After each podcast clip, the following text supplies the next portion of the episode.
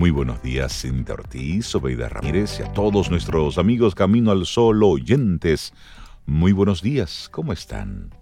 Hola, buenos días Rey, buenos días Cintia, Laurita y nuestros amigos. Yo estoy, yo estoy bien, estoy muy bien. ¿Y ustedes cómo están? Muy bien, buenos días Rey, Sobe, Laura. Buenos días a ti, Camino al Sol oyente, que después de un feriado estás por ahí despierto y activo. Así que muy buen viernes, muy buen día. Y mucha gente se va de, de, fin de semana largo, otros no, otros nos quedamos aquí dándole a esto porque es un año que apenas inicia. Así es que esperamos que hayas pasado un buen Día de la Virgen de la Alta Gracia, 21 de enero, día en el que los dominicanos, los practicantes de la religión católica, conectan con ese, con ese sentir, con ese sentimiento. Y esperamos que lo hayas pasado muy bien. Si quieres, puedes compartirnos qué hiciste ayer a través del 849-785-1110. Ese es nuestro número de teléfono de WhatsApp en el que estamos conectados. O más bien, ese es el número de teléfono de Camino al Sol. Ahí tenemos la aplicación de WhatsApp y conectamos por ahí. Pero esa es la forma de tú conectar con nosotros. Si nos quieres llamar y quieres saludar a Laurita Sofía Encarnación, llámala salúdala y conecta con ella y también con nosotros, por supuesto. Escríbenos y caminoalsol.do. Esa es nuestra página web para que estemos ahí conectados. Sobe, ¿tú qué hiciste ayer? Yo, mira, si supiera, me quedé, bueno, salí a correr temprano y luego me quedé en casa, tranquila, tranquilita, tranquilita, lía yo. Y bueno, eh, ya, eso fue lo que hice. Pues chévere. Bueno, hice más cosas. Eh, participé de algo muy interesante que no, había hecho. Ayer era un día muy especial en términos de número. Sí. 2101-2021. Exactamente. Entonces, en la noche participé de una actividad donde se hacía un llamado a la paz, 21 peticiones, oraciones y todo eso vía Zoom. Digo, vía, ¿dónde fue? A Instagram Live con, con Tatá, María Altagracia Cordero Valdez, que ha estado aquí con nosotros. Sí, sí, sí, Muy bonito, una, una ceremonia así como muy, muy linda muy espiritual. Eso, eso me gustó. Y, que personas queridas que cumplían años ayer. Y entonces, par de llamadas de esas que son de amor, que son lindas, que le dejan a uno como esa sensación tan rica en el corazón. O sea que fue un día muy lindo para mí ayer. Qué bueno. Es esa, conectar con ese sentimiento, con esa emoción, y eso es bueno. Y cuando se hace en comunidad, pues igual, se envían mensajes de, buena vibra, que lo necesitamos como humanidad, pero en, términos individuales eso enriquece, conectar con, ese, con ese sentimiento. Mira, y, y, también me quedé viendo eh, en una parte del día noticias de Estados Unidos, que eso tú sabes que me, pongo medio obsesiva con algunas cosas, entonces esa fue una. y tú, Pasé parte del día también en eso, porque recuerden que el programa del miércoles lo hicimos con un presidente en Estados Unidos y hoy viernes y hay otro. sí, había otro. Ayer hubo un cambio mientras estábamos ahí. Bueno, déjame decirte que me encantó como siempre el acto el día 20, el miércoles en la tarde. Los norteamericanos en eso, bueno, tienen Hollywood allá son especiales, haciendo grandes espectáculos y la verdad es que te emocionaba mucho en algunos puntos. Es, su himno, por ejemplo, pero la forma en que lo cantó Lady Gaga, una No, no, no, espectacular, espectacular. Espectacular y hace que tú disfrutes el proceso. Sí. Joe Biden eh, con mucho frío, porque hacía mucho frío. Hacía frío, sí, sí. Y hacía mucho viento.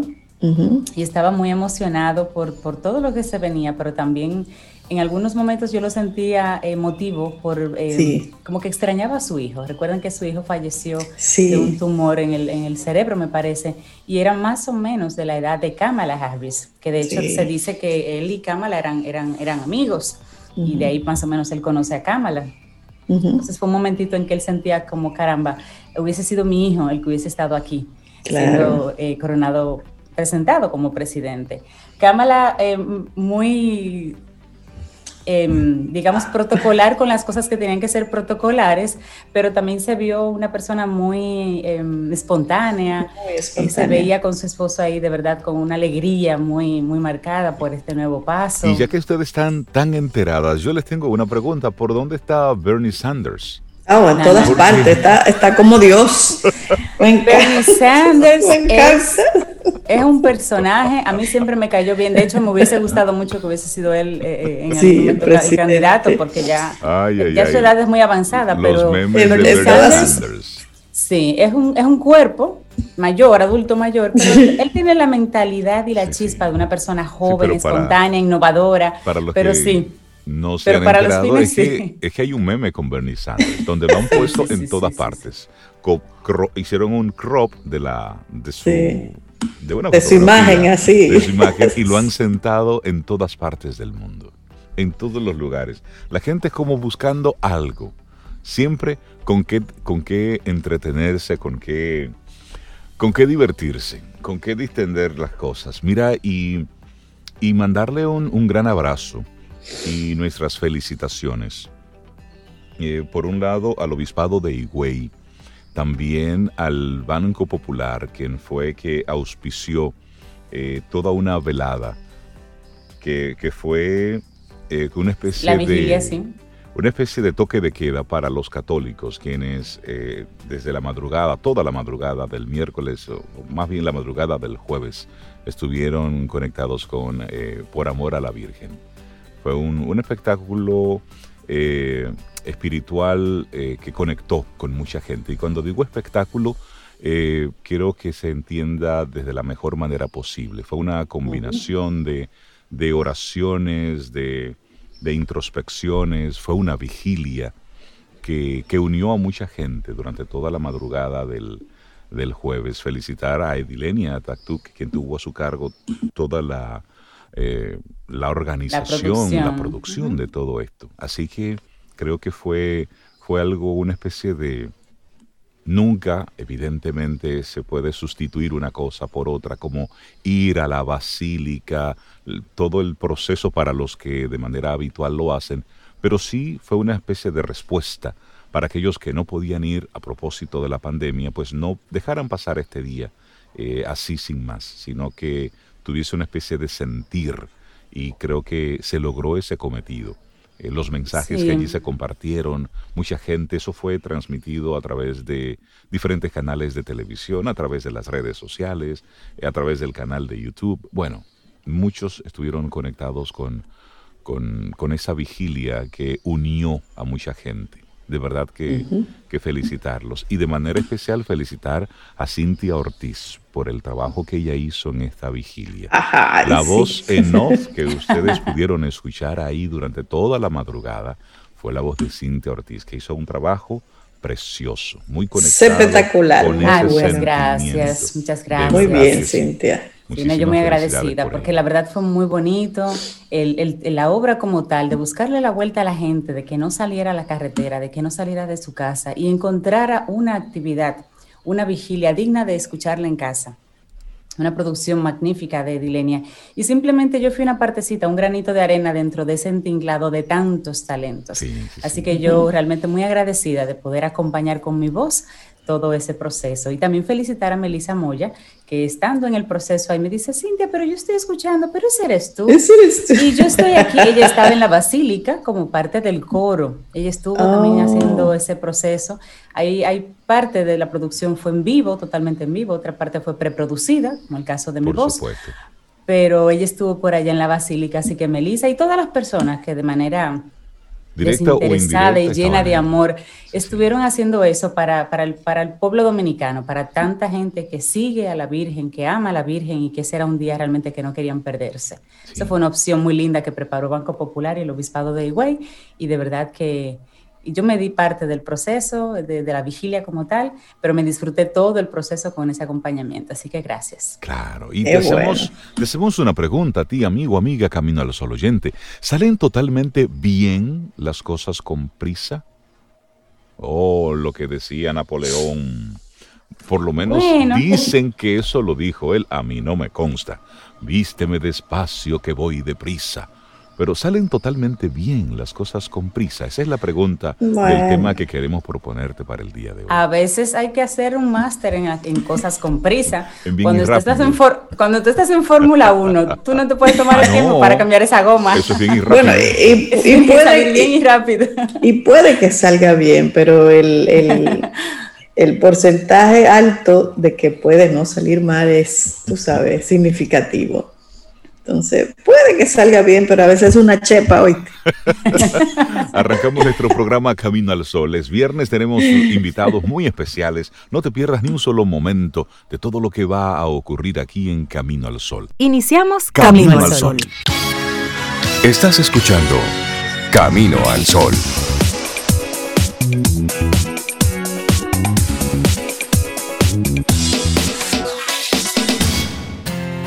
En Camino al Sol, la reflexión del día.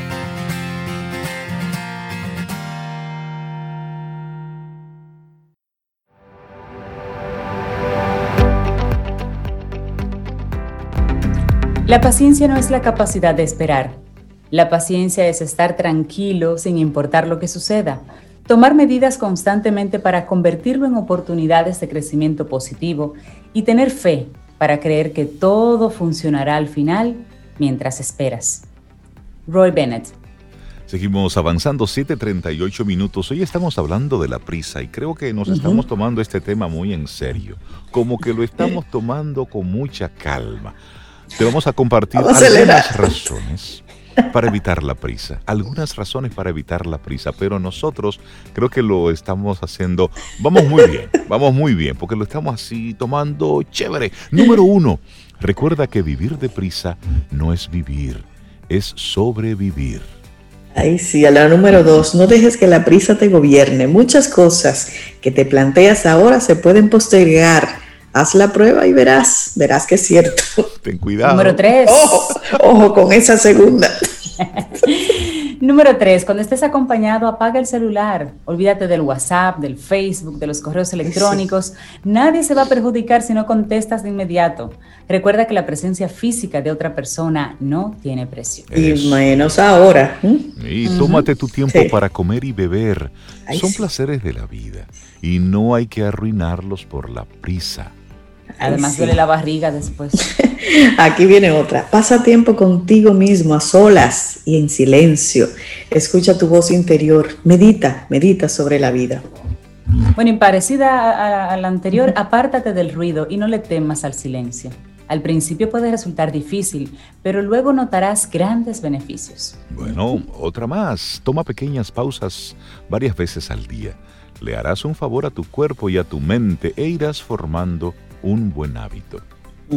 Aquí viene una que es una lucha conmigo. No mires la televisión todo el tiempo. Ojo. Nosifica. Número 9. Escucha música. Mira una opción ahí. Escucha música con tranquilidad y descubre su belleza. Aquí hay otra más. Escribe una lista de tus prioridades. Si lo primero es el trabajo, algo anda mal. Vuelve a hacerla. El trabajo es importante y debemos hacerlo, pero no es lo más importante en la vida. Así es, y esta, no es cierto que se puede amar en poco tiempo. ¿eh?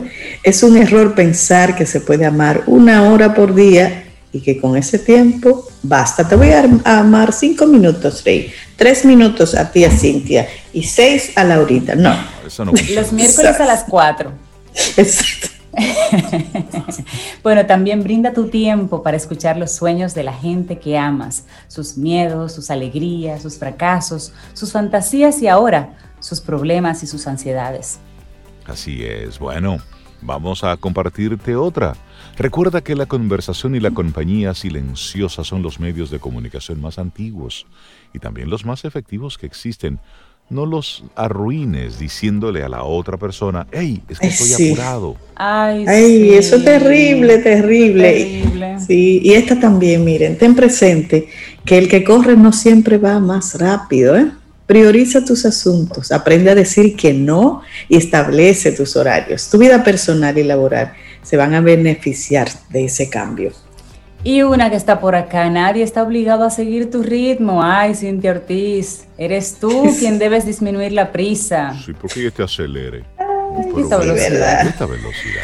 Te comparto otro, vivir con menos prisa. Esto va a disminuir el estrés en tu vida. De hecho, eh, Gregorio Marañón, famoso médico endocrinólogo, científico, historiador, escritor, pensador español, él afirmaba que en este siglo posiblemente acabaremos con las enfermedades, pero nos matará las prisas. Y esa es una buena cita que debemos recordar siempre. Y se complementa esta rey con eso. La prisa es la hermana del estrés y de la ansiedad estos estados emocionales que no te dejarán disfrutar del presente porque siempre estarás pensando en el futuro y eso no ha llegado, por favor. Muy conectado con eso, la prisa no te permite escuchar a los demás porque tu cabeza está llena de tus propios pensamientos y eso es muy lamentable. Bueno, otra, si vives con prisa también tendrás más probabilidades de tener un accidente, ya que con el afán de ahorrar tiempo, tarde o temprano podrías perder el control de tus acciones. Ay, sí, como esa prisa produce estrés, eleva los niveles de cortisol y adrenalina, lo que puede enfermar las células de tu cuerpo, evitando que realicen sus funciones de manera correcta. Además, la prisa alimenta y acelera esas células a corto plazo, producto de varios procesos bioquímicos, pero a largo plazo las envenena, acelerando el envejecimiento y deteriorando las funciones cognitivas.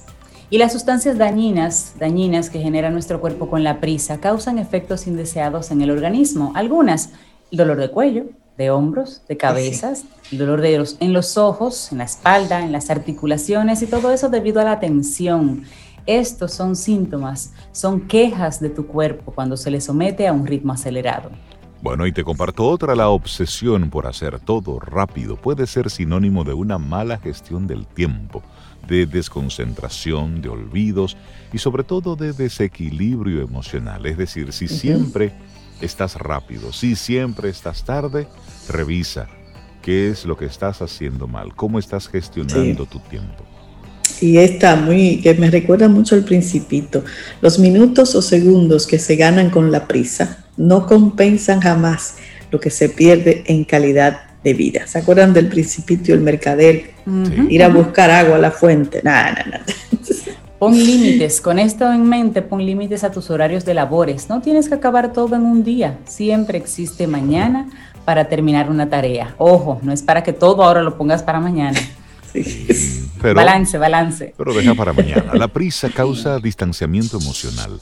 Y esto quizás sea una de las peores consecuencias de ir corriendo por la vida, ya que no solo nos distanciamos de los demás, lo más grave es que perdemos contacto con nosotros mismos. Eso sí. Ay, terrible. Bueno, y trata de ir más despacio. ¿eh? Obsérvate cuando caminas, Obsérvate cuando hablas, cuando escuchas. La mente siempre te dirá, apúrate, apúrate, pero no debes permitir que te gobierne. Tú eres el dueño de tus decisiones y una de las más importantes debería ser ir más despacio para disfrutar la vida.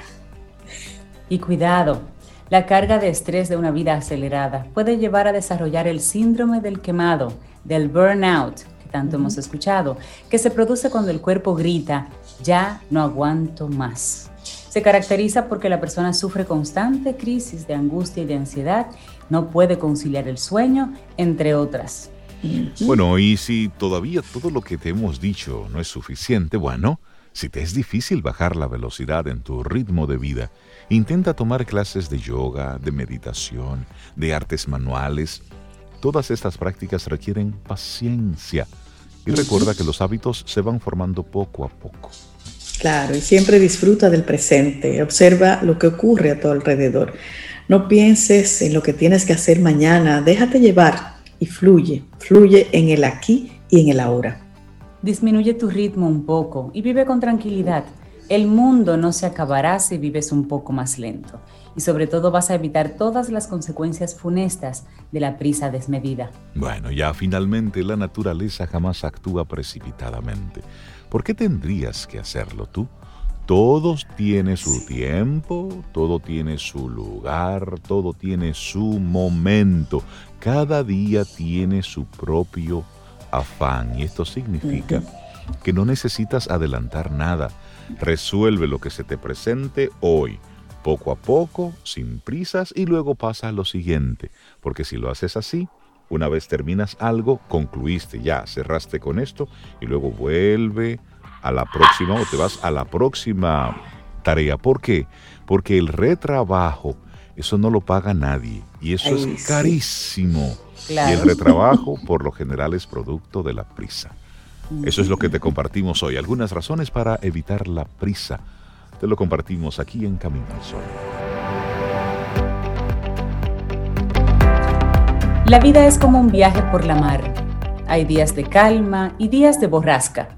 Lo importante es ser un buen capitán de nuestro barco. Jacinto Benavente.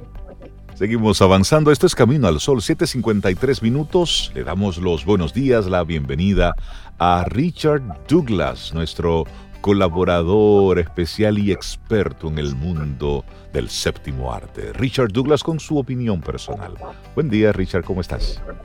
Buen día chicos, feliz de estar aquí una vez más. Eh, cuando uno empieza a hacerle falta a la gente, uno se da cuenta que empieza a quererlo. Porque hoy ahorita ustedes dijeron que no se puede amar por tiempo, ni por momento, ni... Pero como tú... Que tiene que ser siempre, que tiene que ser siempre. Claro. se quiere o no se quiere. Ya tú la amas y entonces empieza a, hacerte falta. Sí. ¿Qué pasó? Eso es bueno. Entonces, como, como tengo dos jueves, que es el día originario y formal de este segmento, de mi opinión personal, y tengo dos jueves que no lo hago, dije, bueno, pero vean acá, algo, algo hay que hacer con los Caminos al Sol oyentes y más. Y apareció entonces el viernes. Regalarles, regalarles par de recomendaciones para que este fin de semana largo la disfruten. Hay una, hay una serie que está en Netflix. Es una, hasta ahora son cinco capítulos, viene una segunda temporada, que se llama Lupin. Eh, así se habla en francés, se dice en francés, Lupin. Pero el nombre latinoamericano es Lupin. Lupin es una serie, sí, como Lupin en francés.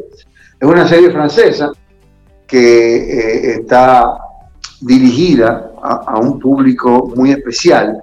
A mí en lo particular, y hablo de mí, eso no tiene que ver con nadie, no me gustan los antihéroes. Yo creo que los antihéroes eh, eh, afectan la, la, idea del héroe a tal punto que puede dañar la idea del individuo sobre el sobre su conducta personal. O sea, esos individuos que fueron muy buenos haciendo lo que hacían profesionalmente, pero eran muy malos seres humanos, yo pienso que no hay que retratarlos. Porque de alguna manera queda el retrato per se y tú eliges del retrato lo que tú quieres. Exacto. En este, en este caso se trata de una serie sobre un ladrón.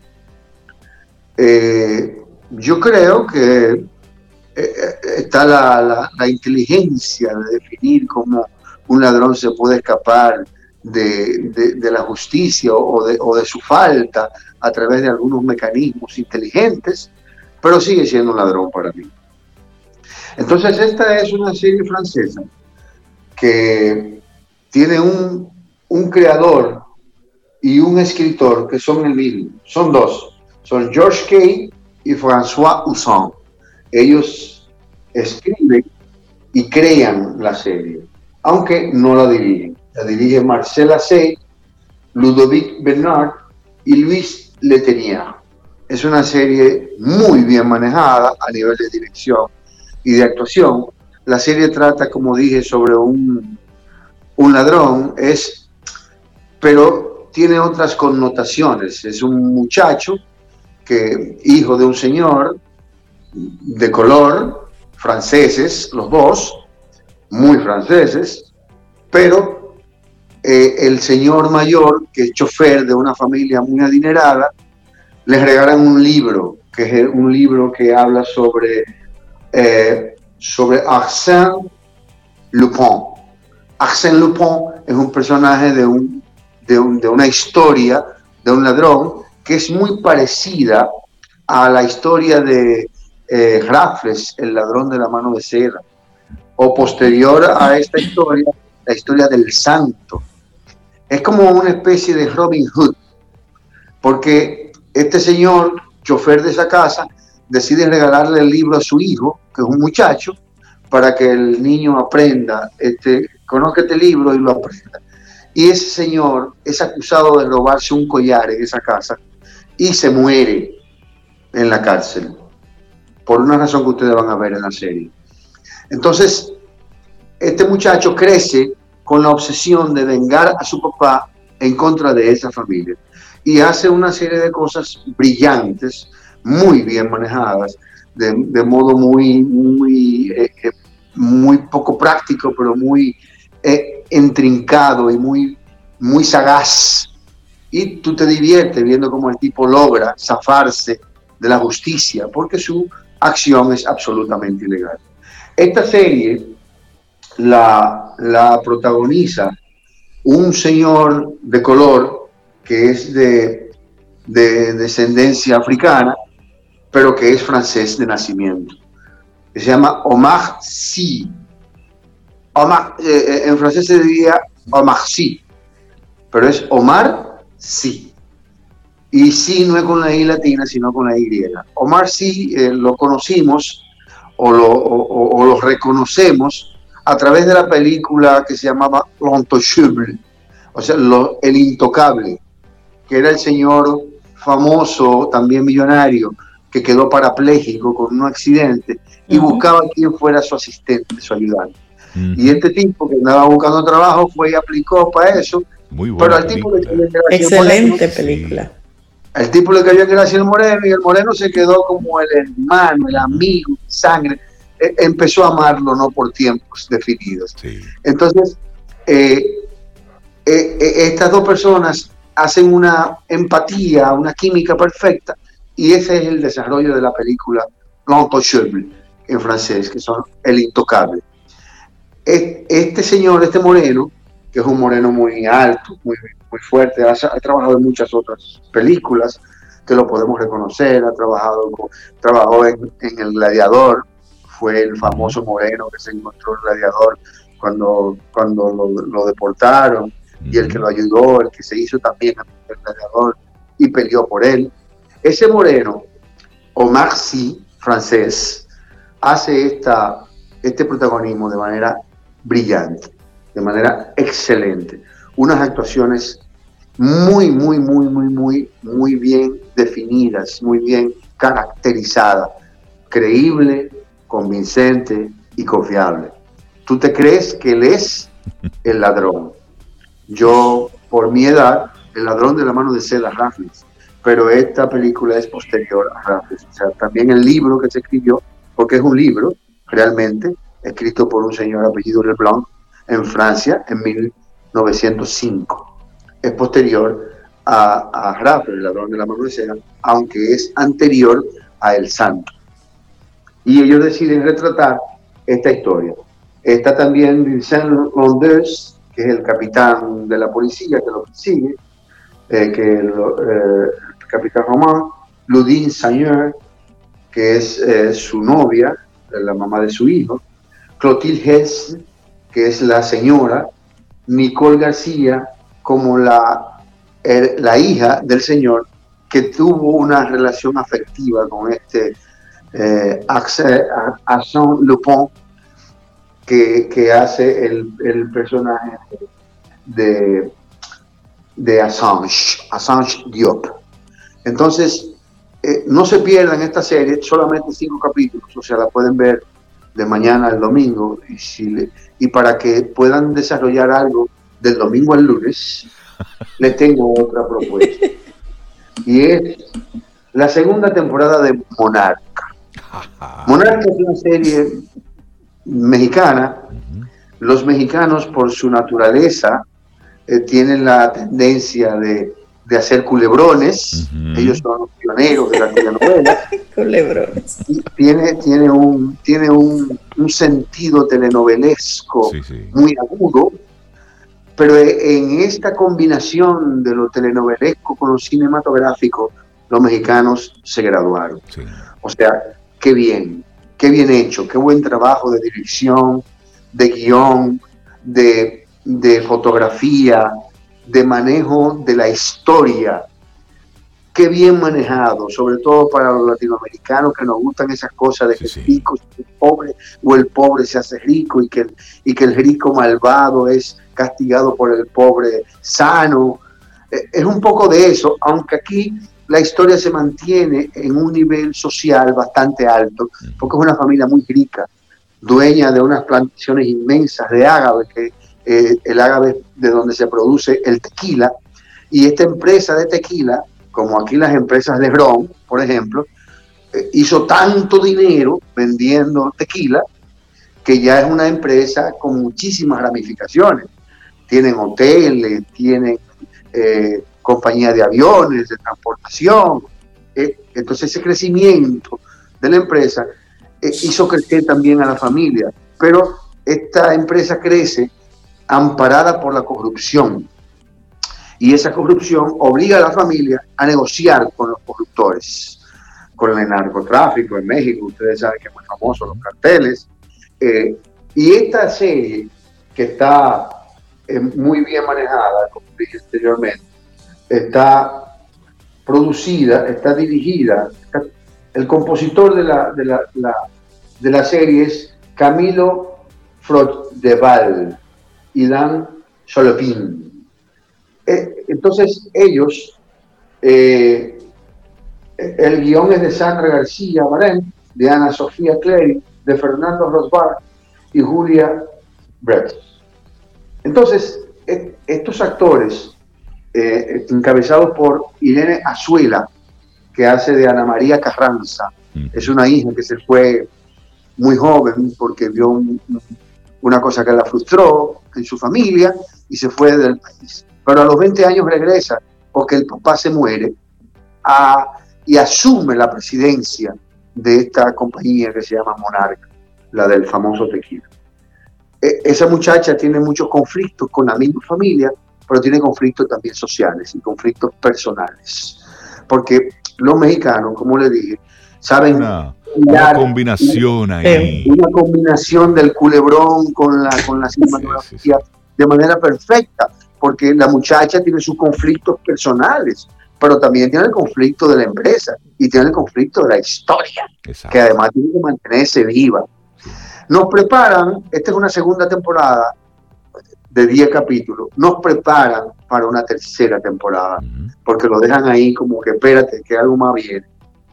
Entonces, supongo que ya no va a pasar de tres temporadas, porque ya nadie soporta de tres temporadas. Es una cosa, bueno, lo último fue eh, eh, el, Rey de Tronos, ¿no? Sí, eh, The Game of Thrones. fueron cinco temporadas, pero ya la gente fueron, fueron de Game of Thrones fueron ocho temporadas. Ocho. Y están filmando la precuela. Sí. No, pero Vikings, que yo estoy viendo ahora mismo la sexta temporada. Ah, esa se aguantaba. Esa aguantaba una sexta, sí, sí. ¿Por qué, por qué ¿Por qué más histórica? Porque eh, eh, lo de Game of Thrones no es tan histórica, es un poco más la ficción. Pero Vikingos es una serie muy histórica y además tú quieres saber cómo fue que esa, que esa, gente lograron eso. Claro. Es una cosa impresionante. Eh, y tú aprendes con esa serie porque además es una serie muy instructiva. Yo no sabía que la cerveza venía de los vikingos y ellos son los dueños de esa vaina. Yo pensaba que son los alemanes. No, no, los alemanes lo aprendieron de ellos. ¿Cómo se dicen ellos, Rey, con la cerveza? Eh, Skol. Skol, Skol.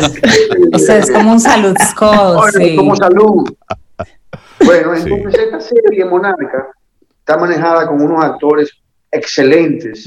Osvaldo Benavides, que hace el personaje de Andrés Carrianza, un joven empresario el que maneja la parte de los hoteles, con sus conflictos personales pero muy bien manejado, muy creíble, una excelente actuación.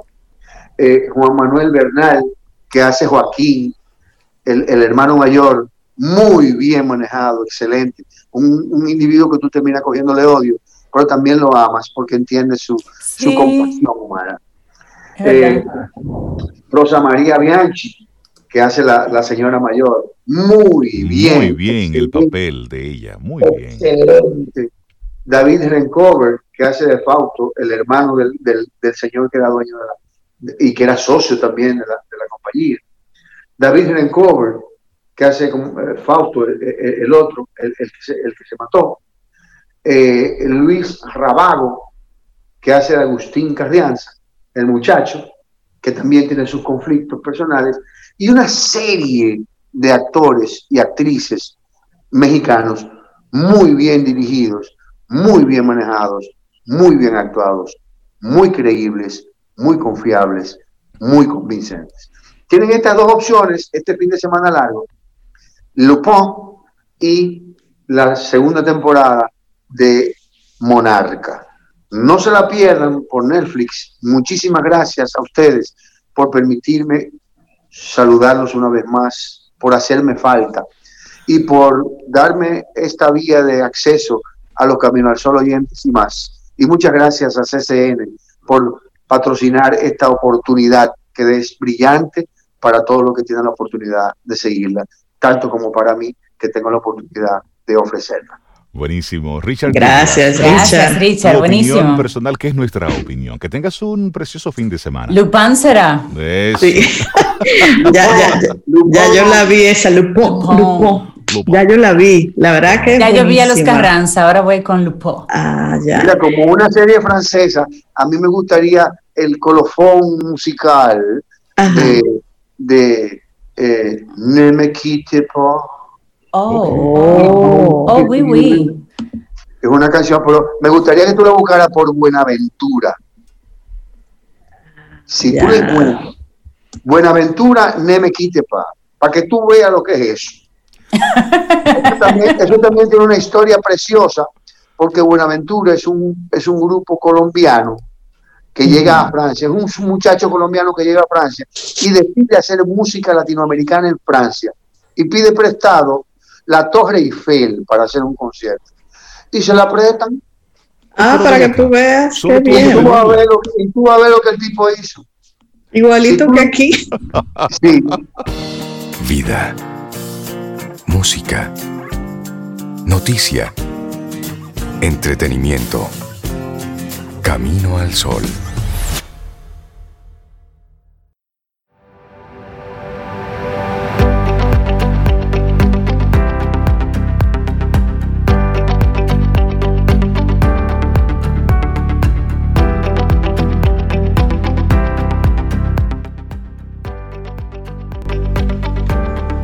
Hay mucha belleza, mucha verdad y amor a nuestro alrededor, pero muy pocas veces nos tomamos, las cosas con la suficiente calma como para apreciarlos, como para darnos cuenta.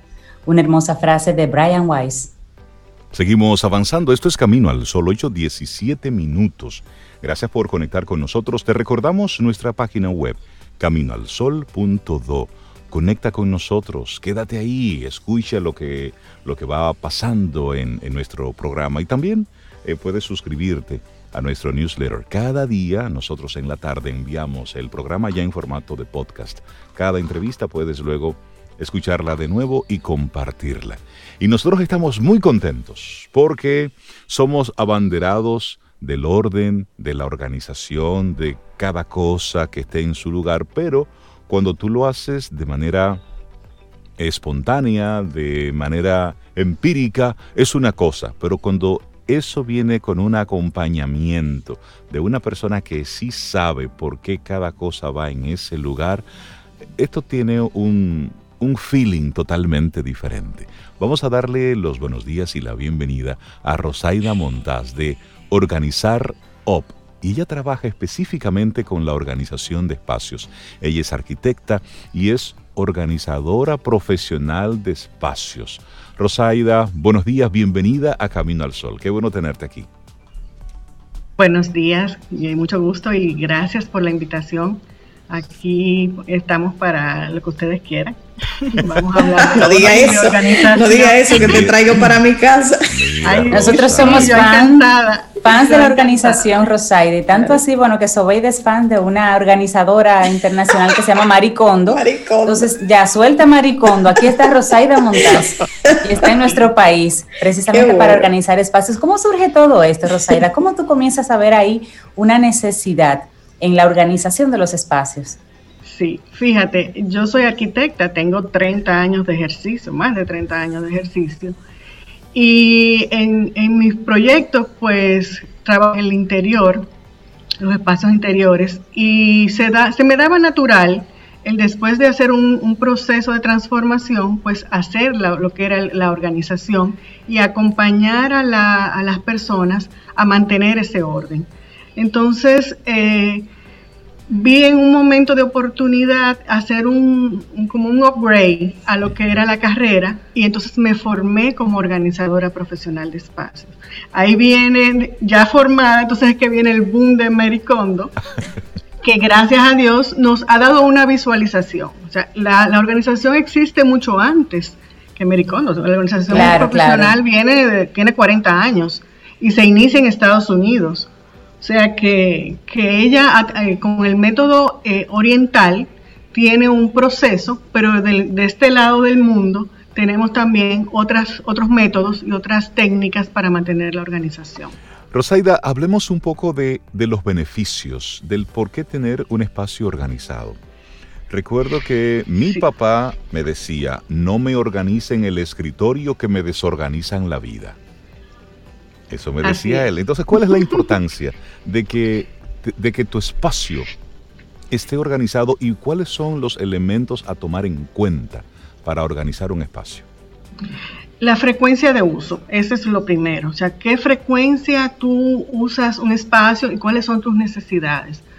Porque es posible que si yo te, te, pongo una serie de, de, objetos, de artículos en un lugar, no sea el lugar de frecuencia de uso que tú tienes. Entonces, eso te puede trastornar la gestión del tiempo, porque te va a tomar más tiempo eh, gestionar ese artículo o ese, vamos, vamos a poner un ejemplo, un abrigo, tu chaqueta. Si tu chaqueta tú la usas todos los días, la misma chaqueta, y todos los días tú tienes que de la puerta llevarla, subir unas escaleras, llevarlo a un closet y ponerlo en un lugar específico, te va a tomar más tiempo. ¿Qué va a pasar? Que un día tú vas a llegar y lo vas a dejar en la silla que está al lado de la puerta y se va a ir quedando ahí, vas a crear un hábito. Entonces, ¿qué solución le podemos dar a eso? Poner un perchero y, ya va a tener un lugar adecuado y, va, a ser propio para esa chaqueta.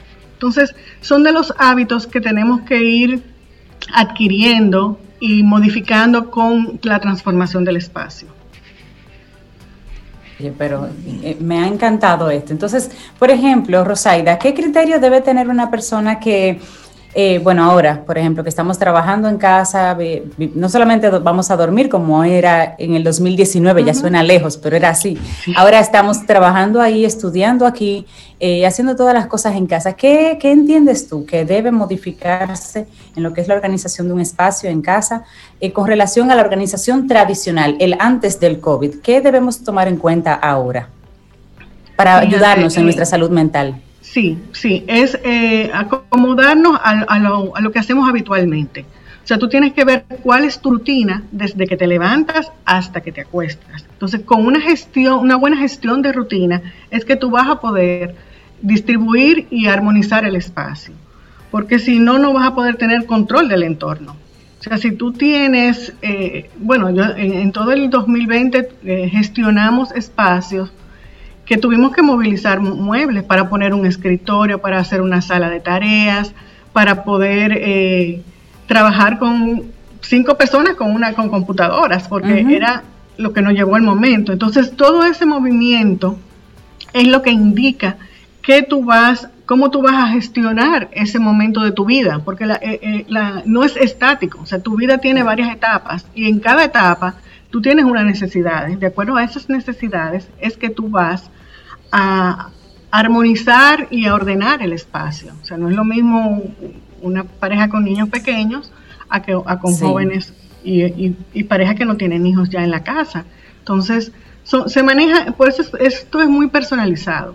O sea, esto es personalizado, esto no es una receta, esto no, no es eh, un, patrón.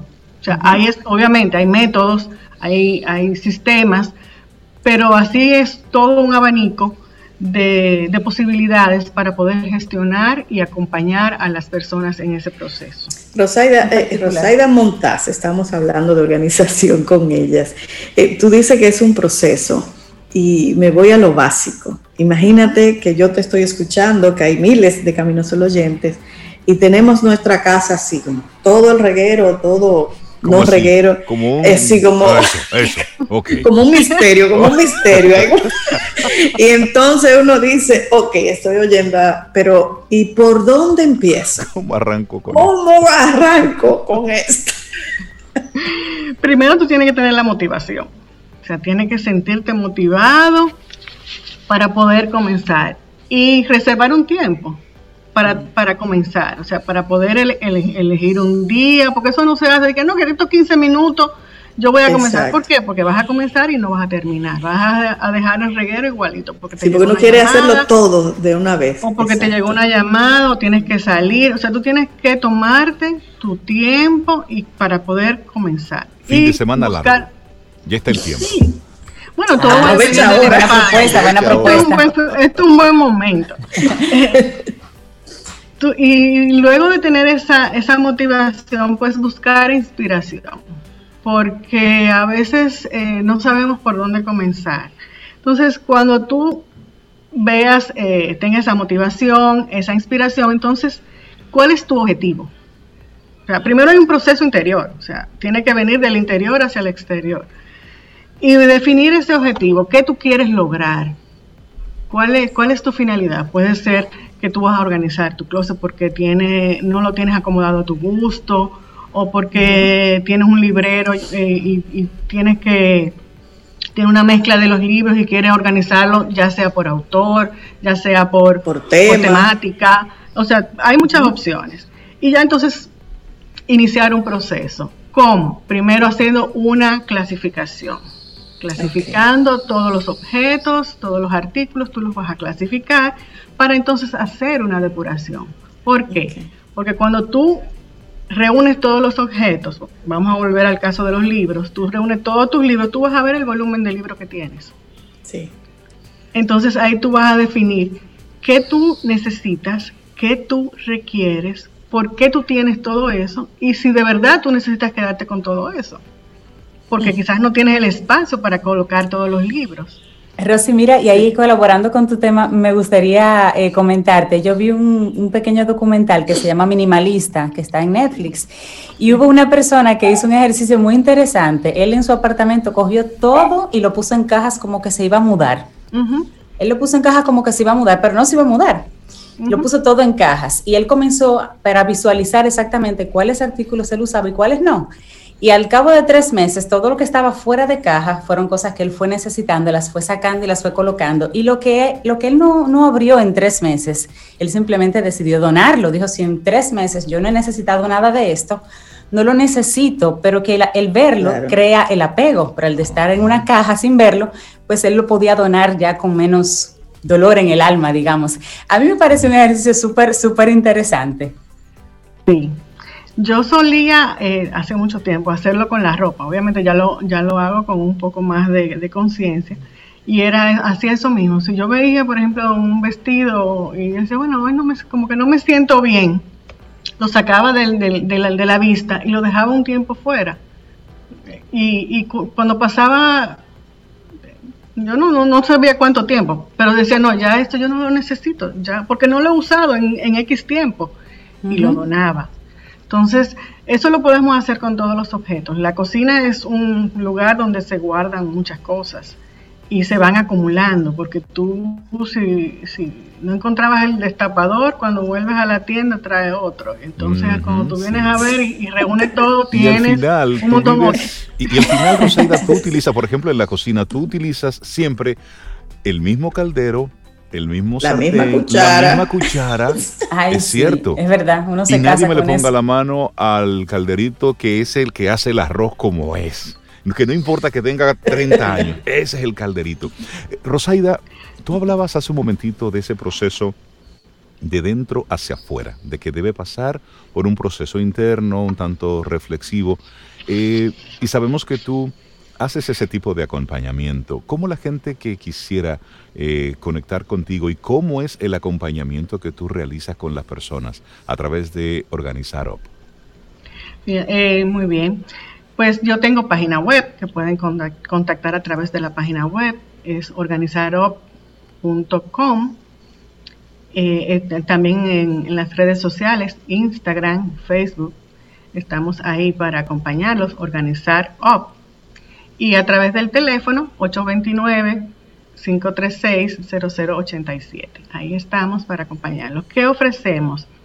Pues ese acompañamiento eh, interior que los ayuda a gestionar el tiempo. O sea, no es un, acompañamiento psicológico, o sea, nosotros trabajamos con todo ese equipo multidisciplinario, pero sí a poder gestionar ese, ese programa de, del hogar o de, gestión de, tu, de tu horario, de tu tiempo, de cómo disciplinarte, trabajar con técnicas, con, con mecanismos para poder eh, hacer tu, tu, horario, vamos a decir así, de, de trabajo y que funcione porque muchas veces tú te sientas a trabajar y pasas horas muertas con un solo tema y se te va, se te diluye el tiempo. Entonces, ese acompañamiento lo hacemos. Y el, acompañamiento del espacio, porque tú puedes iniciar con un acompañamiento, con un proceso de, de, orden, interior o viceversa. Es una calle de dobles vías. ¿Y qué, cuál es el propósito de eso? Pues tener el control, tener la calma, lo que ustedes hablaban ahorita, de poder tener esa paz que nos permite hacer eh, el día a día más llevadero. Entonces, ¿cómo se hace eso? Estableciendo hábitos, siendo hábitos que sean apropiados y que tú puedas tener ese control de ese desorden que, que, momentáneamente pudieras tener. O sea, el desorden no tiene que ser porque tú a toda la vida hayas sido desordenado. Un desorden puede provenir de una mudanza que no tú no has tenido tiempo de gestionarla o por el nacimiento de un, de un bebé y la madre todo pues con toda la atención que debe dedicarle a ese niño pues no, no puede tener la gestión de la, del resto de la casa. lo que está sucediendo ahora, Rosaida, mucha gente está trabajando en su casa y antes trabajaba en la oficina y de un momento a otro tuvo que llevarse la oficina a la casa y ponerla en un rincón y en la dinámica del día no ha tenido el tiempo para organizar esos dos espacios para que convivan. Exacto. Entonces, eh, bueno, el año pasado estuvimos trabajando con muchas familias haciendo ese, ese cambio, esa adaptación a, ese, a esa nueva vida que nos está llevando esta situación y que muchos vamos, eh, vamos a mantener. Yo, de hecho, he trabajado mucho tiempo. Para mí fue normal, porque yo tengo oficina en casa también. Y entonces era como, wow, qué chulo, tenemos todo el mundo de la casa. y sabemos que tienes en este mes de enero una especie de reto que lanzaste a través de tus redes sociales. Sí, fíjate, el, el día 4 de enero nos reunimos un grupo de organizadores internacionales y con una iniciativa de, los organizadores de México de celebrar el Día Internacional del Organizador Profesional, porque no hay un día. Entonces, fue como una, una propuesta de ese día, pues hacer un, ruido en las redes y celebramos ese día. Entonces, aprovechando esa, ese boom de ese día, pues eh, cada uno tuvo una iniciativa diferente. Pues nosotros lanzamos ese reto lo que es el mes de enero. O sea, nosotros iniciamos el día 11, ya para iniciando con, la, con lo del arbolito, de los adornos de Navidad, vamos a guardar y ahí arrancamos el reto. Y ese reto, pues eh, ya vamos por el día 12, hoy es el día 12, y cada día tenemos una acción diferente para a tomar en cuenta. O sea, vamos, eh, vamos a organizamos eh, perchas, organizamos escritorio, organizamos eh, la nevera. ¿Y cómo, organiza, cómo uno organiza las fechas? No, yo creo que nosotros tenemos que invitar de nuevo a Rosaida, porque ella ha puesto un tema. señores, eso es un reto, organizar las fechas. Miren, con esas perchas se enlían, ahí no hay forma. Yo he sabido coger paquetes de percha y meterla todo en una caja. Ah, yo también veo. No puedo con ella. No puedo con ella. Rosaida Montaz de Organizar OP. La gente que quiera conectar contigo, vamos de nuevo a recordar la página web de tu empresa. Organizar-op.com. Organizar OP. Excelente. Rosaida Montaz, muchísimas gracias por acompañarnos en el día de hoy y espero que sigamos esta conversación en lo que queda, en lo que queda de este tiempo, porque sí, tenemos que organizarnos, porque el espacio que tú habitas habla mucho de cómo está tu mente, de cómo estás por dentro. Es una, lo que hacemos es. una proyección. Por lo tanto, tener nuestros espacios organizados también habla de cómo nosotros por dentro nos estamos eh, organizando. Rosaida Montaz de Organizar Up. Muchísimas Muchas gracias. gracias a ustedes. Buen fin de semana. Y gracias por traer ese tema, Rosaida. Gracias. Un abrazo. Un abrazo. Mm, disfruta tu café en compañía de Camino al Sol.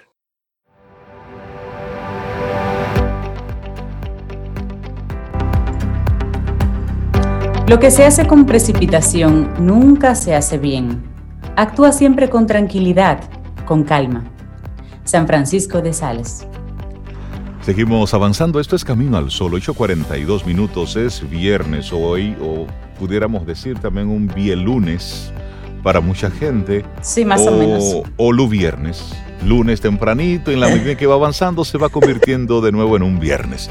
Mira, eh, nosotros estamos muy contentos aquí en, Camino al Sol, porque estamos recibiendo gente chévere que nos está aportando cosas de, muchísimo valor. Y al principio del programa, nosotros comentábamos sobre cómo los diferentes países están recrudeciendo las medidas de entrada.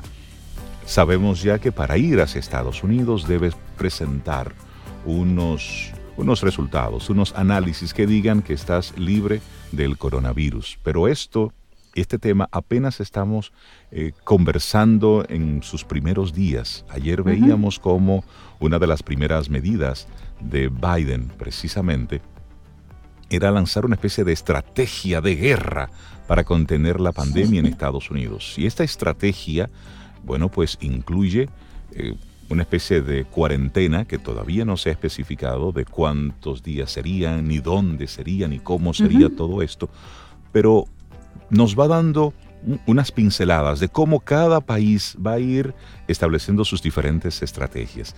Y a propósito de esto, nosotros recibimos en nuestro programa a Vilma Díaz del laboratorio Patria Rivas para hablar precisamente de cómo desde el laboratorio Patria Rivas se está apoyando y se está trabajando en ese proceso en beneficio de los dominicanos. Vilma, buenos días, bienvenida a Camino al Sol.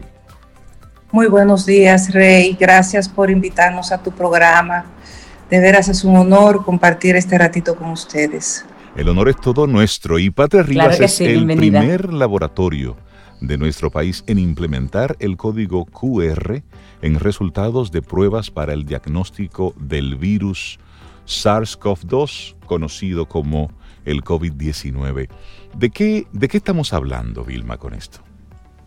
Mira, tú sabes que es muy importante uno alinearse a cómo están trabajando en otros países, y más en un tema tan delicado como la pandemia. Nosotros ah, eh, entendimos que era importante tener el mismo lenguaje con que un resultado va a ser validado por una línea aérea, por un aeropuerto, y es que tenga el código QR, de tal manera de que al escanearlo pueda verificar en el sistema Patria Rivas la veracidad de este resultado. Esto es según, como, como bien sabes, según la anuencia del pasajero, del paciente nuestro, que se lo permita. Pero esto le aporta a él la tranquilidad de que no solamente le van a recibir el resultado físico o el email, sino que lo pueden acceder, lo pueden ver en la base, en la, en la, perdón, en el software de nuestro y ahí mm. saber que es veraz.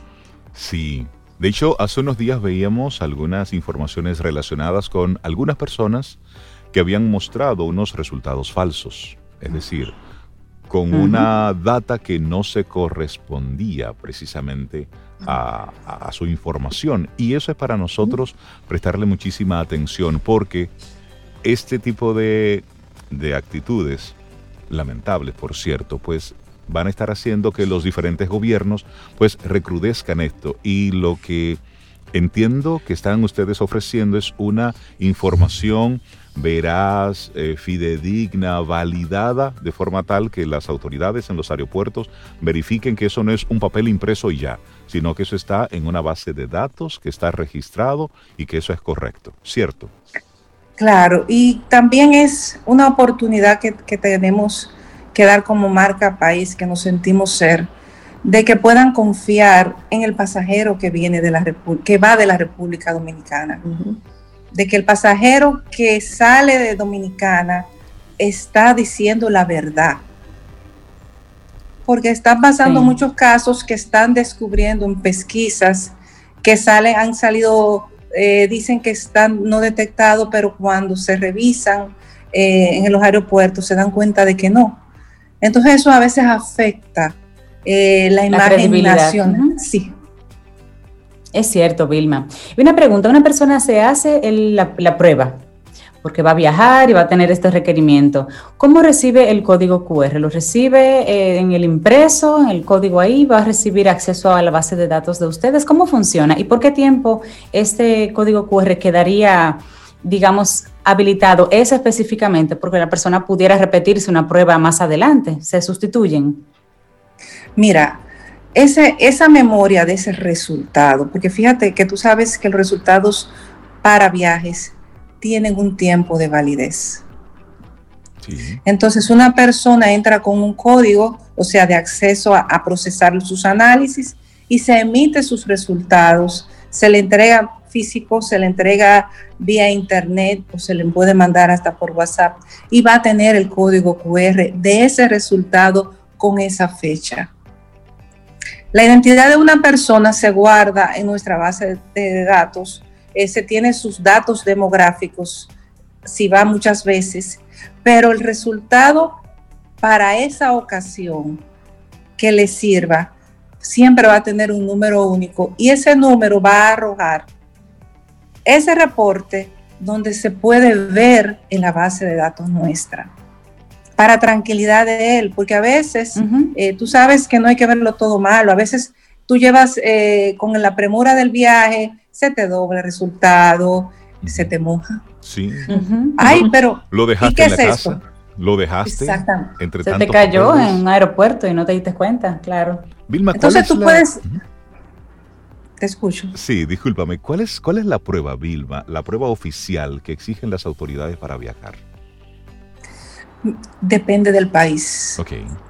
Eh, la prueba que identifica el ARNA del virus es la RT, o sea, Real Time PCR. Esa identifica el virus.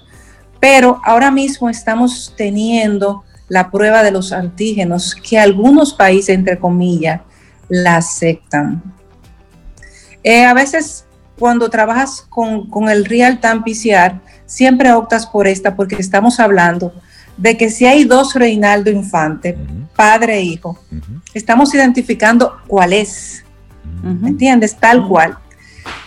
Pero el, el, antígeno también es igual de efectivo, pero es en sangre. Tú ves, entonces hay países que lo aceptan, pero también aceptan las pruebas de PCR indistintamente. Y esto es debido a como hay una alta demanda de pruebas de real time, es, esta sería como un backup en caso de una alternativa. ¿Y con cuántos días de anticipación? Voy a viajar eh, el próximo lunes. ¿Cuándo debo hacerme la prueba para fines de viaje? Depende de la aerolínea, depende del país. Esto es muy importante tomarlo muy en cuenta porque hemos tenido pacientes que al no tomarlo en cuenta, por ejemplo, van a Sudamérica, es el aeropuerto que se los pide, tiene que tener menos de 72 horas. Entonces no lo toman a tiempo, consideran que las 72 horas es para montarse en el avión de aquí. Mm. Cuando llegan allá, pasó con un paciente, se había pasado por 13 minutos y no lo dejaron entrar al país. Por Dios. Entonces es importante saber, ¿es la aerolínea que me lo pide? 72 horas. ¿Es el país que lo pide?